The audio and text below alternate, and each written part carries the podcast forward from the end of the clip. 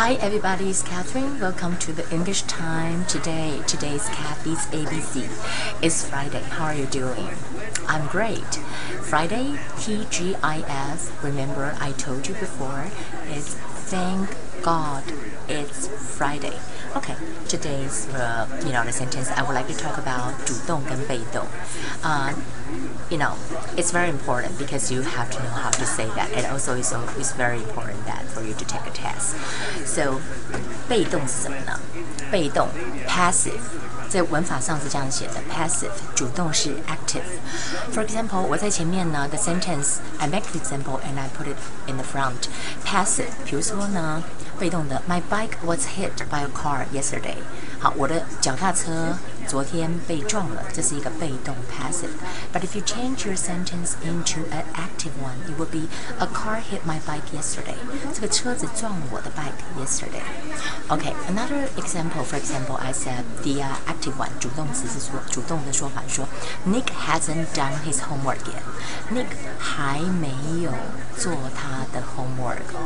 那如果变成 passive 被动，就是说这个工作。 homework 还没有被 Nick 做，要怎么讲呢？Homework hasn't been finished by Nick yet。你看它的实式，它都是用完成式，好，hasn't done。那你这里它是被嘛？be 什么的，好，那个 be 就要变成是也是 hasn't been，对不对？Finished by Nick yet。Okay. And for today's vocabularies, first I started with the easy one. Yesterday, you know, there's a song the name is Yesterday. It's very beautiful, and I love the song. Um, yesterday, do you know how to spell yesterday? Y S T E R D A Y Tomorrow, tomorrow. T O M O R R O W double R. Okay.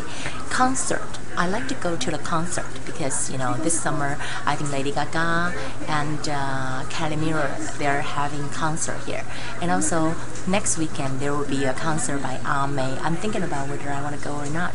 So this is a concert, and uh, theater theater 就是呢戏院的意思. We go to the movie theater theater. Perhaps do you want to go to the movie tonight? And I'll say, perhaps. It depends. And Zhang Huang, perhaps issue.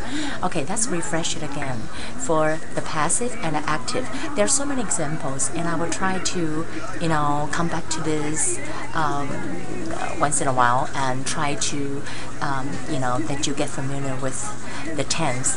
For example, I said the passive, my bike was hit by a car. 这是被动的，哈。那主动的 active 就是说 a car hit my bike yesterday。那 hit 它的 hit 它的被动式的 hit 也是一样，原型没有改。可是什么有改呢？比如说 do 跟 done 就不一样了哈。比如说啊，Nick hasn't done his homework yet。